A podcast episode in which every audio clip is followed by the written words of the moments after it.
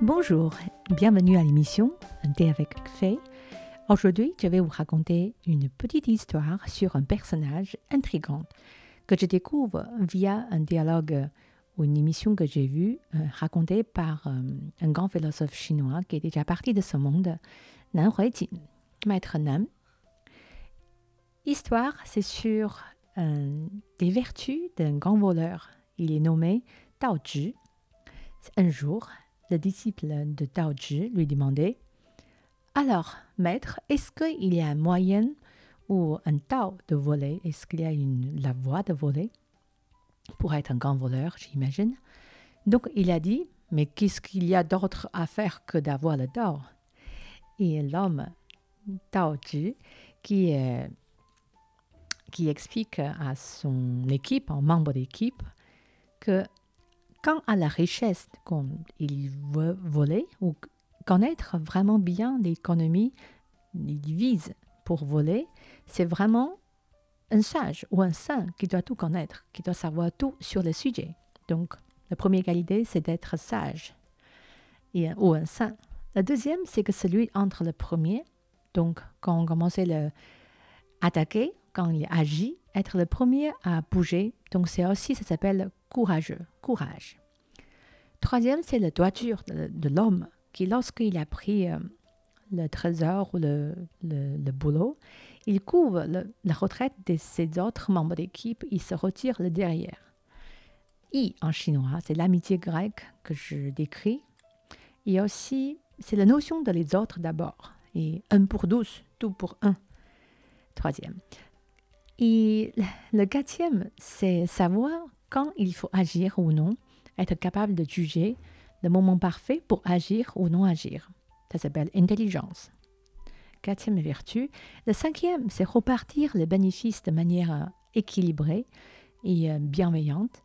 Donc le sens de justice et de justesse, d'avoir une sorte de fraternité, de voleur et sens du partage. Donc, il a dit qu'il n'y a personne au monde qui puisse être un grand voleur sans ces cinq vertus. Ça m'a fait penser à un livre, une série de livres que les éditions Fay ont créé sur le personnage fascinant historique. Elle s'appelle Shi Xiu, le reine des pirates. C'était euh, euh, pendant la guerre de l'opium, un peu avant, et sur une vraie euh, pirate qui était une femme et elle, avec ses propres vertus de pirate et ses techniques, c'est très intéressant. Je vous invite à le découvrir. Donc revenons à ce personnage, Tao Zhi. Il est aussi singulier parce que euh, dans un des chapitres, ça s'appelle chapitre d'hiver de Zhuangzi, il y a une petite histoire sur lui et Confucius. On lit un jour, Confucius est venu le voir et Confucius a de lui convertir en homme bien et pour une fois, Confucius ne s'en sortait pas.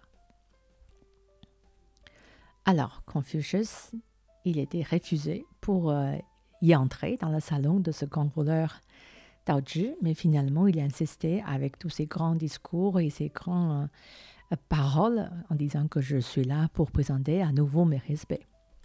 Quand il est entré, déjà, Tao Zhi, il est furieux, ses yeux étaient comme des étoiles, ses cheveux étaient sur sa couronne, et il a dit, mais est-ce que ce Kongqiu, Kongqiu c'est une façon de nommer Confucius, sans beaucoup de respect, il a dit, vous, êtes un habile hypocrite. Du pays de loup. Guo, c'est le pays de loup.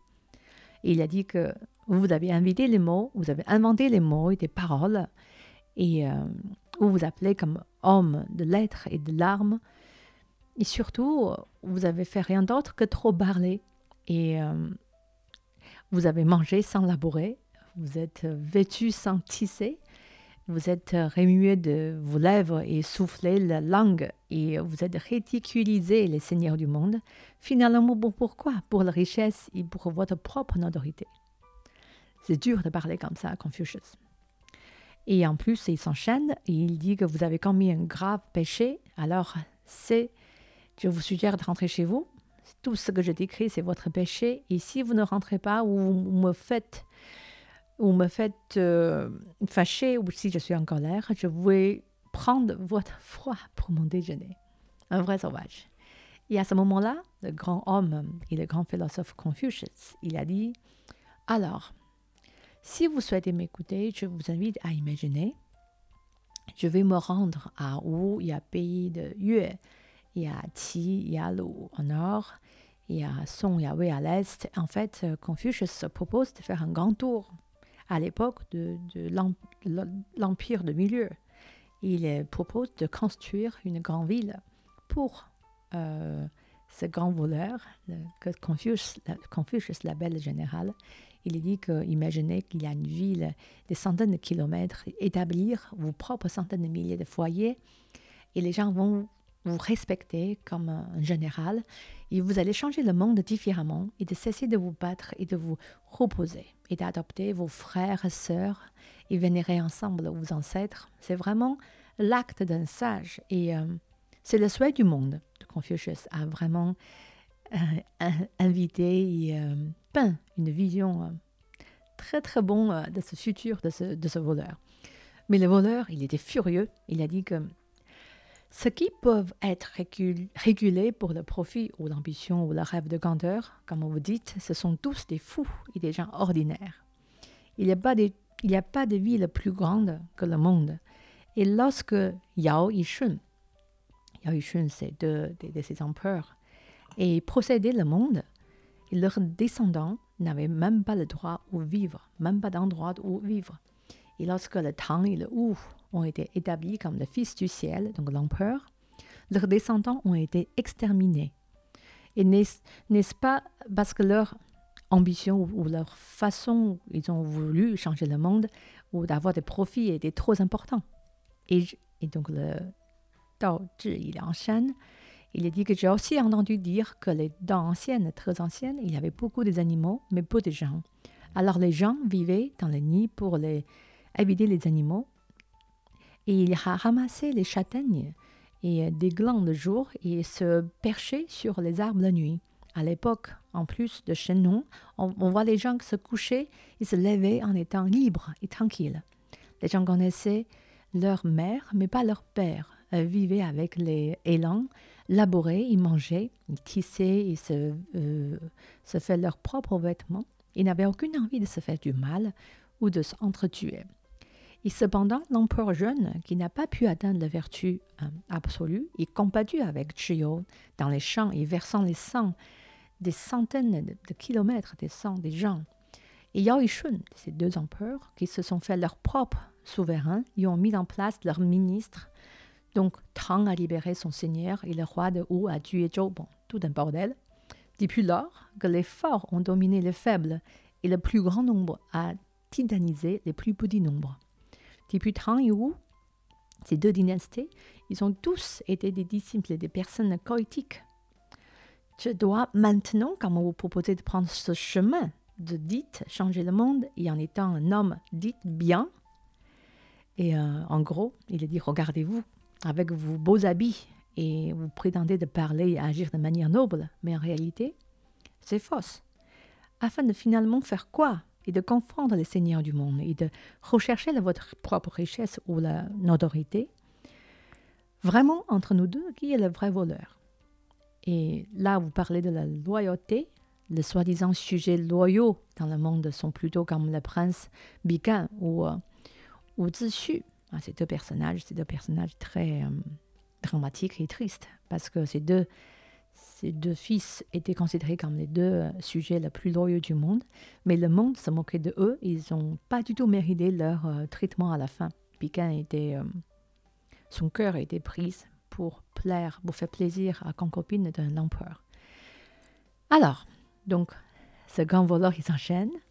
Taoji, il a dit que, alors, si vous êtes venu pour me parler de fantômes, je peux vous dire que c'est vrai que je ne connais pas grand-chose. Mais si vous êtes venu pour me parler des affaires humaines, c'est tout ce que je sais. Donc là, je vous parle des émotions humaines. Les yeux qui veulent voir les couleurs. Les oreilles veulent entendre les sons.